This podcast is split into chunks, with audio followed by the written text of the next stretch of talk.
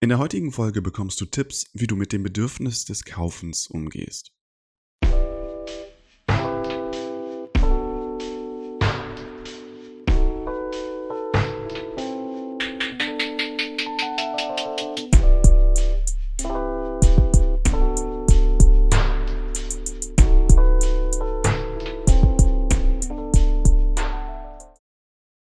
Damit auch ein herzliches Hallo und willkommen zu einer neuen Folge von Minimal to Go, dem Podcast, wo du lernst, mit weniger mehr vom Leben zu haben.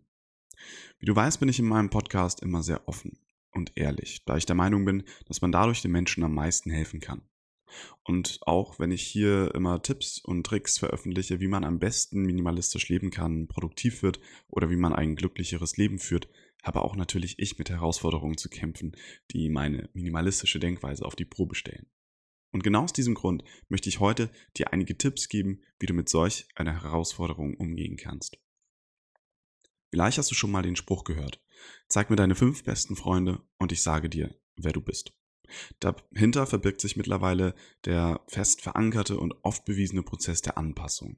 Wir Menschen tendieren dazu, Eigenschaften und Denkweisen unseres Umfeldes aufzunehmen, um uns besser integrieren zu können und akzeptiert zu werden. Dies gilt für sowohl für Ideologien, Eigenschaften und Verhaltensweisen als auch für Wünsche, Ziele und Träume, sowohl materiell als auch immateriell. Wenn ein guter Freund von mir sich ein neues Handy holt und ganz begeistert davon erzählt, wie toll es ist und welche tolle Funktionen es mitbringt, ist die Wahrscheinlichkeit, dass man später dieses Handy kauft, höher, als wenn mir das eine unbekannte Person empfehlen würde. Das haben mittlerweile die großen Marketingfirmen auch erkannt, weshalb in der Influencer-Branche die sogenannten Mikro-Influencer so interessant sind. Jemand mit einer Followerzahl von 5000 hat wahrscheinlich eine engere Beziehung zu seinen Followern als jemand, der 10 Millionen hat. Und genau damit habe ich ehrlicherweise aktuell auch zu kämpfen. Versteh mich nicht falsch, es ist nichts großartig Schlimmes, aber es setzt meine Disziplin schon enorm auf die Probe, mir etwas, was ich gerne auch für mich hätte, nicht zu holen. Warum ich das anspreche? Weil ich danke, denke, dass es wichtig ist zu wissen, dass jeder mit Problemen und Herausforderungen zu kämpfen hat und ich bin mir ziemlich sicher, dass ein Ryan Nicodemus oder ein Matt Diavella ebenfalls hin und wieder mit solchen Problemen zu kämpfen haben. Außerdem ist die Frage des Kaufens sowieso im Minimalismus ein, eine ziemlich wichtige und schwierige Frage. Brauche ich das Objekt, was ich kaufen will, wirklich oder will ich es nur? Will ich es für mich oder will ich, dass andere sehen, dass ich dieses besitze? Werde ich durch das Kaufen glücklich oder durch den Besitz? Diese und viele ähnliche Fragen kommen auf und in einer Welt, wo jede Werbung persönlich auf einen abgestimmt ist und immer genau zu dem Zeitpunkt kommt, wo es aktuell ist, ist es schwieriger denn je, sich etwas nicht zu kaufen. Zusätzlich gibt es immer die Möglichkeit, in seinem Leben etwas einfacher, schöner, effektiver oder komplett neu zu machen. Und für ziemlich jedes erdenkliche Problem gibt es bereits ein Produkt, was verspricht zu helfen. Mein Balkon könnte für den Sommer ein paar Pflanzen vertragen oder neue Balkonmöbel. Meine Wohnung könnte hier und da einige neue Regale gebrauchen, damit es schöner aussieht. Ich würde auch gerne mehr lesen, also bräuchte ich auch neue Bücher. Eine Leselampe wäre hierfür auch nicht ganz verkehrt, da ich ungern das große Licht verwende. Ach ja, und ein Abstelltisch, wo ich den Tee, den ich beim Lesen trinken würde, abstellen könnte, wäre auch nicht verkehrt. Und wo ich schon so nach einem Abstelltisch suche, fällt mir ein, dass ich ja auch eine neue Kommode für das Schlafzimmer haben wollte. Und so fängt es an und hört fast gar nicht mehr auf. Wie also gehe ich mit so einer Situation um? Was tue ich, wenn ich auf einmal wieder diesen Tunnelblick des Konsumierens habe?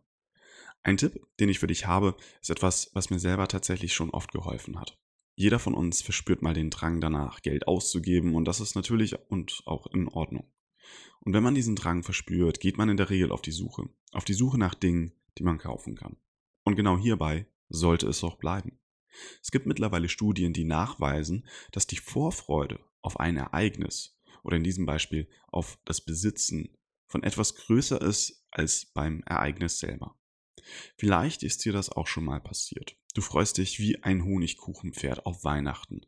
Und nachdem es vorbei ist, denkst du dir, na gut, war schön, aber irgendwie nicht so, wie ich es mir vorgestellt habe. Warum und wieso sei erstmal dahingestellt, aber Tatsache ist, dass die Vorfreude uns tatsächlich mehr Spaß bringt. Den Tipp, sich im Onlineshop die Dinge in den Warenkorb zu legen, die man haben möchte, diese dann aber nicht zu kaufen, habe ich bereits selber oft angewendet und hat mich oft von Spontankäufen abgehalten und kann sie daher jedem empfehlen. Der nächste Tipp, den ich für dich habe, ist ein Gedankenexperiment. Stell dir vor, du wärst auf einer einsamen Insel. Es gibt absolut niemanden auf dieser Insel und jeglicher Kontakt mit irgendjemandem irgendwann ist komplett ausgeschlossen. Du bist bis an dein Lebensende alleine. Obwohl diese Vorstellung ziemlich bedrückend ist, kannst du dir jetzt im Anschluss die Frage stellen, was du dir in so einer Situation wünschen würdest. Außer den Kontakt mit Menschen. Welche Besitztümer wären dir auf einmal wichtig? Würdest du immer noch den neuesten Porsche besitzen wollen, das neue Handy, die neuen Kopfhörer? Würde das alles überhaupt eine Rolle spielen? Indem du dir solch eine fiktive Situation vor Augen führst und dann deine Denkweise und Emotionen verfolgst, kannst du dich erstens selber etwas mehr kennenlernen, aber auch dich von dem Wunsch nach materiellem Wohlstand oder Besitz lösen. Wenn keiner sieht, was ich besitze, brauche ich dann überhaupt so viel? Mit diesem Beispiel kannst du übrigens auch dir Fragen stellen wie wer bin ich und was ist mir wichtig? Wenn wir sowieso nur ein Spiegelbild der Menschen sind, die wir im Leben getroffen haben, Wer sind wir dann eigentlich? Durch diese Frage schaffst du es nämlich, dich für kurze Zeit von sämtlichen externen Einfluss zu lösen, da er in dieser fiktiven Welt gar nicht existiert. Wie gesagt, ich selber hadere immer noch mit mir selber, da zum Beispiel in der Wohnung noch einiges verbessert werden könnte, geschweige denn besorgt. Allerdings wäre die Menge an Glück und Wohlbefinden unproportional zu dem Preis und dem Aufwand. Und dies ist ein weiterer Punkt, den ich dir empfehlen kann. Warte mit solchen Käufen immer etwas.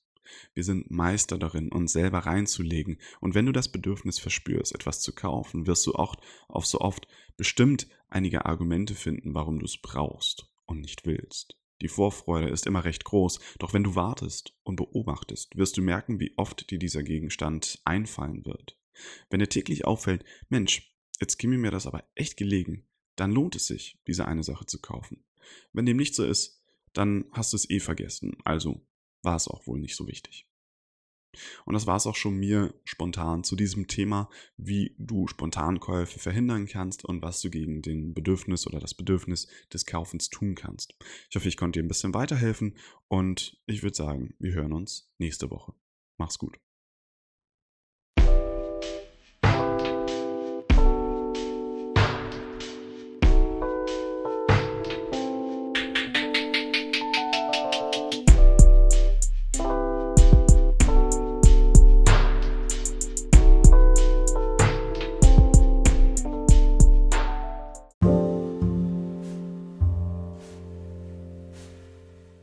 Ich hoffe, dir hat diese Episode gefallen.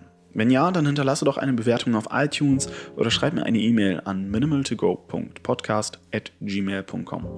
Wenn du sehen willst, was bei mir privat abgeht, dann kannst du mir auch auf Instagram unter simply-victor folgen. Ich freue mich sehr, dass du zugehört hast und bis zum nächsten Mal.